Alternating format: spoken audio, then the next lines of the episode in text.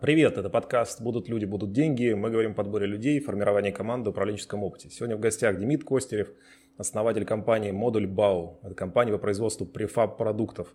Ребята уже поставили больше 35 тысяч сантехнических модулей жилые комплексы, работают с крупными застройщиками вроде ПИК, ФСК и прочих. Сделали пилотный проект э, в Казахстане, выросли за прошлый год в два раза – и по словам Демида, это очень плохо, очень мало, и вообще как так можно медленно развиваться. Демид, привет. Да, Алексей, привет. Ну, добавлю, мы еще были в нескольких месяцах от банкротства. Но в целом мы довольны. А расскажи, пожалуйста, какие достижения у тебя компанию характеризуют, чтобы слушатели могли понять вообще, чем ты занимаешься, что за бизнес, как он выглядит у тебя?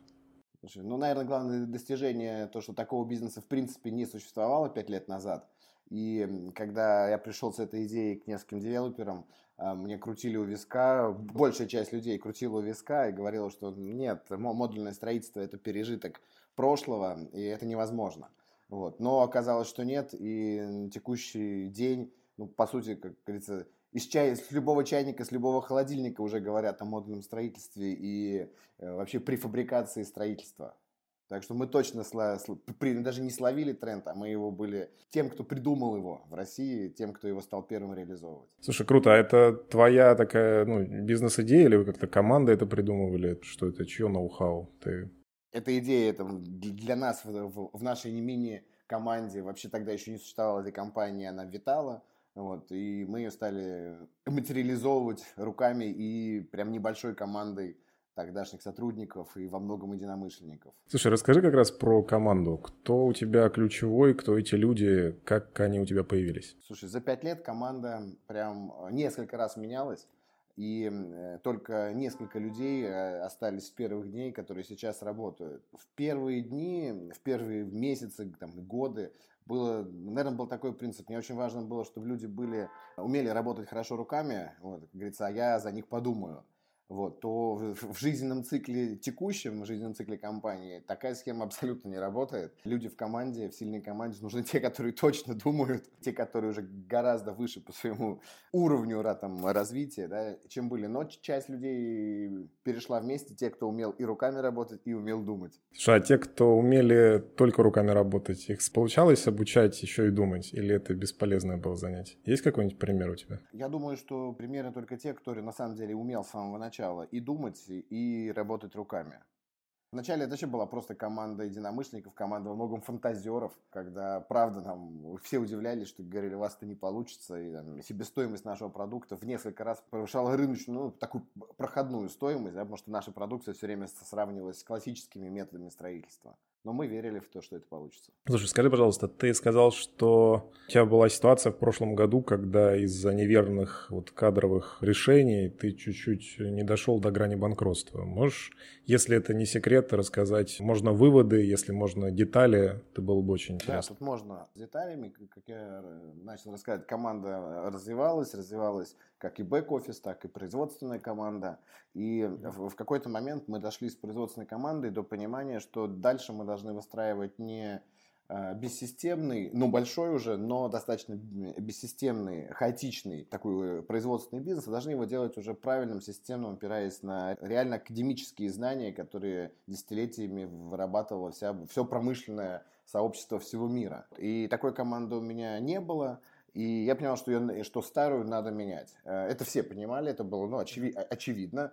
Вот. И мы э, в команду призвали несколько новых классных производственников, которые умудрились за, по сути, там, год почти что не развалить команду и развалить компанию, развалить производство, ухудшить абсолютно все показатели. Но это было связано не с тем, что академические знания были плохие, а с тем, что их э, личностные качества и софт-скиллы не позволяли работать в текущей действительности.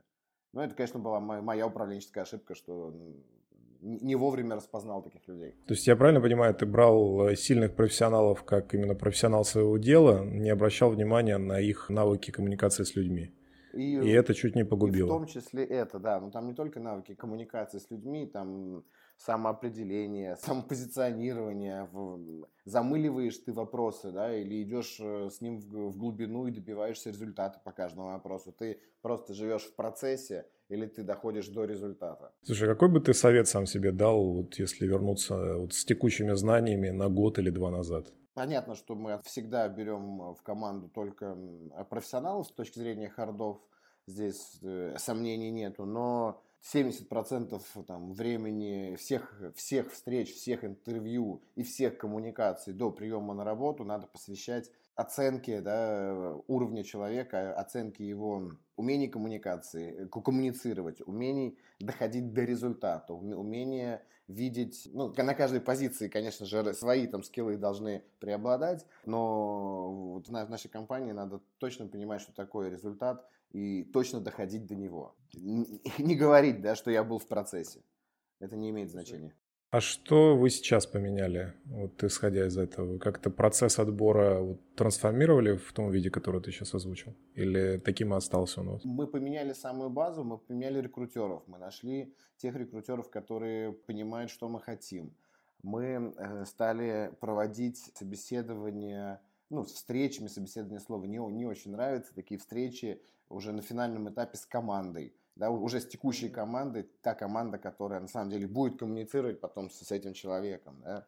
Это касается и на их уровне человека, и когда вы руководителя берете, это, да? Это или касается, ну, я больше рассуждаю сейчас про топ-команду, про топ-менеджмент, да, и там минус, ну, там, от меня минус два. Да, вот мы таких э, новых членов команды, мы встречаемся с уже действующей командой, иногда включаем уже, уже в, в рабочие встречи, просто говорим, приходи к нам на совещание, просто посиди, послушай, прокомментируй что-то. И люди очень интересно раскрываются. Ну, то есть такой тест-драйв топ-менеджера на старте. Тест-драйв топ-менеджера. Я на, еще одна из финальных стадий. Я иду с ключевыми сотрудниками, иду в ресторан, обедаю или ужинаю, болтаю о жизни, болтаю о семье, о, о всем чем угодно, только не о работе. Слушай, у нас был чудесный гость подкаста, и он говорил, что у них правило семи обедов есть. То есть вот у них нужно, чтобы семь обедов человек прошел перед тем, как его в ключевую команду взяли. Вчера мне рассказали одну историю, как у меня зам производственного директора 17 собеседований проходил, чтобы прийти в команду, но в итоге выбрал нашу компанию 17.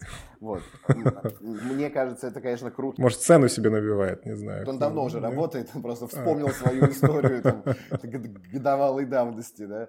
Ну, кажется, что 7, 7 обедов это, конечно, круто, но у меня в текущем э, моменте развития компании, когда ты идешь постоянно, бежишь постоянно бежишь, 7 обедов времени на 7 Что-то долго, нету. это вы, выглядит как 2 месяца, я согласен. Это выглядит да. как, как 2 месяца, да. Когда у тебя есть сформированная команда, сформированный рынок, э, сформированная компания, стратегия, план, ты идешь, и все идет по плану, и факт идет по плану, вот, тогда, конечно, можно посвятить 2 месяца там, на, на 7 обедов. Слушай, скажи, почему тебя выбирают из 17 собеседований? Чем твой секрет? Почему к тебе приходят сильные люди? Такая вопрос о самолюбовании, да? Ну почему нет? Может быть, там ты скажешь что-то, что это не очевидно абсолютно. Я точно умею зажигать людей, умею показывать им, э, быть открытым, на самом деле, быть открытым к людьми, разговаривать с людьми, разговаривать с людьми без, э, наверное, какого-то снобизма, без превосходства. И поистине я считаю, что э, сотрудник это здорово, да, там компания здорово, но вот понимание команды, который вот термин мы с тобой используем, это термин, ну, он, он очень глубокий. И я вот стараюсь сформировать именно команду. И команда это точно не те люди, которые с первого дня приходят, начинают с тобой работать и гордо называться командой. Конечно, это пока что это сотрудники еще, это коллектив. Да, и только из коллектива э, происходит формирование уже в команду. Вот, я адепт этой веры, я адепт того, что люди это на самом деле сейчас ключевая ценность. И я думаю, это будущие сотрудники, будущие члены команды это чувствуют. Слушай, а оцени, пожалуйста, как для тебя сейчас выглядит рынок труда? Он что, наполнен людьми, там мало людей, они все слабые, сильные? Как ты его оценишь сам? Конечно, там есть, э, был демогра... и есть демографический кризис. Конечно, переориентация была в 90-х, 2000-х профилей образования. Да? Я прекрасно помню, как половина моих друзей шла на экономистов, вторая половина на юристов. И только пару человек там шло, как и я, там на факультет мосты и тоннели. Э, что было край, крайне странно. Говорили, мальчик, ты не в себе. Вот, иди будь экономистом. Э, поэтому сейчас рынок очень... Э, ему не хватает квалифицированных специалистов, особенно в сфере производства. А чтобы еще и харды, и софты у человека были на высоте, это прям редкость. Мы ищем таких людей, действительно тратим только не на 7 обедов, да, мы на поиск людей иногда тратим uh-huh. по полгода мы не можем найти прям классного специалиста, который классно понимает в своей области, да, чтобы еще и в личностные характеристики соответствовали. И это на самом деле большая для меня тоже внутренняя была трансформация, что такой рынок, когда мы должны компания должна завлекать и быть лояльной к лучшим специалистам, а не гордо сидеть, ну кто ко мне придет сегодня. Слушай, подскажи, пожалуйста, кого тебе сложнее всего нанимать в компанию? Может, у тебя есть какое-нибудь там производство, вот просто вилы, непонятно как решать? Или это топ-менеджмент, или это, наоборот, э, там линейные сотрудники? Кто у тебя вызывает самую большую боль? Кажется, что самую большую боль меня вызывает именно производственный блок именно производственники, именно те люди, кто отвечает за непосредственно технологию, за производственный процесс. Например, просто рядовых технологов на, производство это зарплата там, примерно 100 тысяч рублей, 100-120 тысяч рублей. Производство в Москве у тебя, да? Или, или... Домодедово, да, Московская область. А мы не можем найти полгода. Как вы выходите из этой ситуации? Что делаете? Что пробовали? Может быть, что не работает точно, что вы... Ну, для нас еще есть ограничение в том, что на самом деле это Домодедово, люди тяготеют к Москве, и хочется в Москве работать, а не в Домодедово, хотя это, то, ну, кто живет там, может быть, где, где-то рядом. Какого-то суперсовета нету, потому что мы пробовали все истории, мы пробовали возить людей, предоставлять транспорт. Мы повышаем зарплаты относительно средней зарплаты по э, этой позиции с, с этим функционалом. И прям вот такие, ну, средний менеджмент крайне сложно нам сейчас находить, и какого-то прям совета точно нет. Как появится, мы можем с тобой второй раз встретиться и, и обсудить. Будет, будет совет, хорошо. Скажи, пожалуйста, как ты ключевых отбираешь специалистов? То есть сколько у тебя ключевая команда, во-первых, да, какой объем, сколько у тебя там, 5-10 примерно хотя бы порядок? Топ-менеджмент, там, 11 человек. Можешь рассказать немножко, как ты формировал вот эту команду топ-менеджеров, как ты, ты их вырастил снизу, ты их брал готовых, ты их оттуда-оттуда брал по рекомендации, там, не знаю, забрал из предыдущего бизнеса, забрал у конкурентов. Как этот путь был пройден? Все варианты, которые ты озвучил, вот, наверное, каждый из 11 человек, он относится к какому-то из вариантов, которые ты обозначил. Были люди, которые шли со мной с первого дня. Были люди, которые... И таких, кстати, два, там, два человека только. Были люди, которые... И владелец там, своего и неплохого бизнеса, вот. И сначала стал моим контрагентом, стал моим исполнителем, там, закрывал одну задачу все больше и больше и больше. Вот. А потом э, отдал весь бизнес мужу и сказала, что я буду теперь работать в твоей команде, хотя никогда в жизни не работала на кого-либо. Тоже крайне интересный кейс. Конечно же, люди приходят от смежных бизнесов или ну, условно от конкурентов, видя, что там корпоративная культура у нас там более интересна, чем, э, чем у них. Какие еще были варианты? Были варианты просто рекрутеры, условный хедхантер, э, долгий поиск, долгие собеседования. Просто нашли. Да, и просто нашли. Вот. И, кстати, это самый тяжелый вариант, на нем больше всего неудач. На нем больше всего не неудач и не прохождение там, ну, условного испытательного срока, когда мы понимаем, да, что нам не по пути, мы обычно там за несколько месяцев это понимаем. Слушай, а почему, как ты думаешь, здесь больше всего неудач? Есть какое-то ну, видение свое на этот счет? Кажется, что классные специалисты, классные люди просто очень редко вываливаются на открытый рынок. Очень редко, что они, скорее всего, если не хотят по какой-то причине работать, или их там, например, меняется топ-команда, да, приходит, меняется там владелец, и вся команда уходит одним днем, да, такие мы знаем кейсы. Вот, но, скорее всего, у этих людей есть багаж э, связей, где их точно ждут.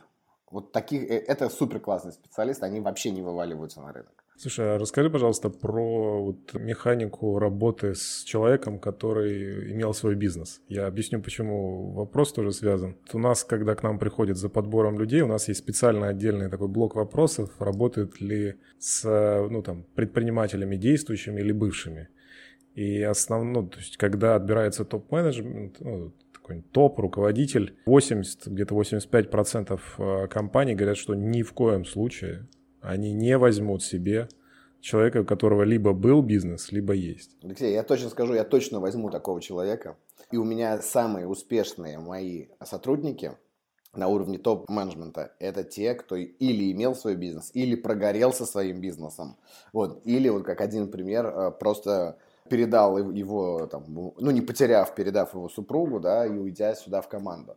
И самые успешные это все бывшие предприниматели. Прикольно. А почему, как ты думаешь? Я считаю, что если там вспомнить дедушку Адизиса, да, с его там четырьмя буквами, то на той стадии там, жизненного цикла компании, которая сейчас, да, мы уже далеко не стартап, но мы еще точно не сформировавшаяся, устоявшаяся компания. То есть вам не нужны администраторы, да, вам нужны такие нам, именно как раз нам нужны предприниматели. предприниматели с предпринимательским духом, бизнесовые. Мне не нужен формальный юрист, мне нужен юрист, который понимает, что такое бизнес и работает на бизнес, который понимает, что э, мне, мне не нужны нельзя, нельзя, нельзя, мне нужны, конечно же, сейчас придумаем как, у меня есть, да, это есть риски, смотрите, вот эти риски, но наступление этого риска вообще почти маловероятно, давайте пойдем навстречу контрагенту, скажем, что этот, это берем, да, но вот это себе возьмем. И это бизнесовый подход. И только я считаю, что с ярко выраженным предпринимательским духом люди так начинают мыслить. И, кстати, опыт именно прогоревших предпринимателей, как и в стартапах, да, мы, мы же знаем, что если стартапер приходит за деньгами, да, его спрашивают, ты когда-нибудь прогорал, да, он говорит, нет, у меня все круто, я вообще классный. В него с меньшей вероятностью будут инвестировать, чем который скажет, что я уже два раза прогорел, это третий раз, и я уже много чего знаю. Слушай, а скажи, ты Адизисом как-то меряешь людей, или это просто подсознательное ощущение, что вот этот предприниматель, он нам сейчас на этом этапе нужен? Мы, или вы прям да, как-то мы, их измеряете? Мы используем различные тесты. Например, мне, мне очень понравился тест про таланты Гэллопа. Гэллоп, угу. да, называется? Да-да-да, есть такой. Вот. И в рамках... Мы еще не успели провести в рамках всей команды, мы хотели это сделать по осени, но стали еще раз менять там ключевых сотрудников. Нескольких стали менять и решили, что дождемся все-таки формирования там 90% уже команды, тогда проведем. Тестирование по э, Исхаку мы прям вот так вот системно не, не проводили, но я для себя прикидываю в голове, у кого какие выраженные буквы, и на какой позиции, на какой должности, да, на каком профиле должности, mm-hmm. там, какая буква больше нужна. Я считаю, что все это работает. Очень же много всех э, эпокси, или как это называется, это известная система я ну, забыл. Да, да, там да. много, я да, их, перестал ну, следить. Да, HR-блок у меня этим активно занимается, и мы в зависимости от разных профилей должностей проводим различные тестирования, и считаю, что их хороших тестирований, там, э, релевантность очень высокая. Слушай, а подскажи еще, ты сказал такую штуку, что тебя купили за корпоративную культуру. Ну, то есть посмотрели, как у тебя, посмотрели, как у других, и вот купили за это. Да. Это какая-то планомерная специальная работа у тебя или просто так получилось? Классный вопрос. Я, честно признаюсь, всегда с юмором относился, давно с юмором относился к понятию там, корпоративная культура, ну и ладно. Я сам выходец вообще из странной корпоративной культуры, из э, около чиновничьей корпоративной культуры, вот, отработав там 8 или 9 лет, кстати, в, в очень классной и сильной команде, но слово корпоративная культура там не звенело нигде вообще. Вот. И вообще корпоративная культура это не то, что висит на стене, да, а с какими-то лозунгами, тезисами и миссиями. Это то, что есть ре- реально, чем живут люди. Вот это настоящая корпоративная культура. Вот. И мы каждый день мы пытаемся доносить до людей то, что считаем важным через общий телеграм-канал, да, информационный канал, информационный дайджест. Мы это делаем красиво, мы делаем современно. У нас даже есть э, сотрудник по внутрикому, отдельный сотрудник, который занимается только внутрикомом. Слушай, я чуть в сторону уже уйду. Я про... Спасибо тебе за развернутый ответ здесь по корп-культуре. Скажи, пожалуйста, где ты сам развиваешься? То есть где ты берешь э, какую-то новую информацию? Что это? Это там, обучение, это мероприятия, там, книги? Где ты черпаешь информацию? Ну, наверное, у тебя вопрос э, про бизнесовую да, информацию, про управленческую. Ну, в целом да. и про жизненную тоже, но тем не менее. Да, я резидент, как говорится, двух э, бизнес-клубов. Это клуб первых и клуб Атланты. Оба очень классные клубы. И, конечно же, та информация, которая те мастер-майнды, те открытия, круглые столы, те выступления, та наша внутренняя коммуникация, она дает прям очень много полезной, э, нужной информации. Ее, ее правда много. Я, я для себя, естественно, фильтрую, что беру, куда иду, что, что слушаю.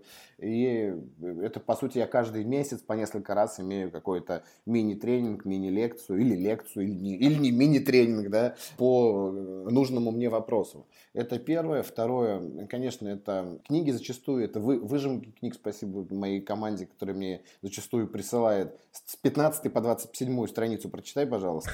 Серьезно, так делаю? Э, и так тоже делаю, да. И, это прям работает. Вот. Э, ну, естественно, я, я сейчас стал слушать в последнее время много художественной литературы. У меня сильный провал в, в ней, потому что всю жизнь я посвятил чтению энциклопедий. Вот. Теперь отрываюсь по художественной литературе. Слушай, раз уж мы сюда зашли, подскажи, пожалуйста, какие-то книги, произведения, которые ты читал за последнее время, которые позитивно повлияли на либо просто жизнь, либо на жизнь и бизнес. Ты знаешь, две, вот передо мной сейчас лежит как раз, я у себя в, кабинете, смотрю на мой стол, лежит у меня две книги. Называется одна «Город 2010», я только начал читать, это как авторы, в том числе фантасты, например, как Сергей э, Лукьяненко видит и представляет город будущего. 2100. Это Две, ой, 2100, да? Э, э. Да, да, да. Я, прости, я увидел на обложке, я не читал, я просто... Да-да-да, э... город 2100. И мне, мне, как, в принципе, создателю в том числе будущего домостроения, будущего вообще строительства. Крайне интересно. Я ее в самом начале прочтения этой книги, но думаю, что вообще визионеры, да, фантасты всю жизнь, на протяжении всей истории, да, там, наверное, с горизонтом 60-80 лет предрекали нам будущее. Поэтому я точно из этой книги могу почерпать, что будет дальше, да, и применить это в бизнесе. Вот. И еще, еще одна, тоже кто-то только начал, называется «6 минут». Это такой дневник о том, как... И ты сам записываешь туда, в том числе записываешь туда свои мысли и создаешь нейронные связи, направленные на, на положительные эмоции, положительные изменения. И те, кто мне посоветовал, говорят, что у них э, качественно меняется жизнь. Посмотрю, узнаю. Есть э, возможность сказать, кто посоветовал, нет? Нет, не буду. Хорошо. Скажи, пожалуйста, есть ли какой-то фильм э, или, может быть, сериал, который ты смотрел, и он тоже очень э, как-то сильно повлиял на тебя или поменял мировоззрение в лучшую сторону куда-то? Я для себя вообще открыл понятие сериалов буквально несколько лет назад, как стал заниматься триатлоном. А, иногда сидишь на велостанке и есть возможность посмотреть сериал. Потому что книжку слишком тяжело воспринимать. Я за, за это время посмотрел «Карточный домик», посмотрел «Миллиарды». Конечно, там, действия героев, э, возможно, э, продуманность в, не на два хода вперед, а иногда на три, на четыре хода вперед, иногда полная лицемерие или там какая-то безумная вовлеченность всех героев, да, мы не будем про каждого. Вот. Мне точно была интересна и помогла, я понимаю, как люди могут мыслить, как они мыслят, как они иногда делают, как они хотят иногда некрасиво, скажем так, тебя использовать или использовать там, ну, твои, твои наработки. Ну и для меня лично, как могу сам воспринимать, наверное, бизнес-действительность. Так что эти два сериала за последнее время мне понравились. Есть ли какие-то привычки у тебя, которые тебе помогают ежедневно? Нет каких-то прям особых привычек, что занимаюсь э, каждое утро по 47 минут э, цигуном, у меня такого нет. А только триатлон, я да, услышал. Я, я думаю, да, что это, это хорошая привычка. Ну, тоже. если считать это привычкой, да, почти каждое утро у меня тренировка из, из трех видов спорта. Супер. Закончи, пожалуйста, наше интервью тремя словами. Сильная команда – ключ э, к успеху компании. Ну, почти три. Спасибо огромное. Ставьте лайк подкасту, чтобы не пропускать новые выпуски. Это был Алексей Галицкий и Демид Костарев. Спасибо тебе большое, Демид. Алексей, спасибо. Спасибо, пока.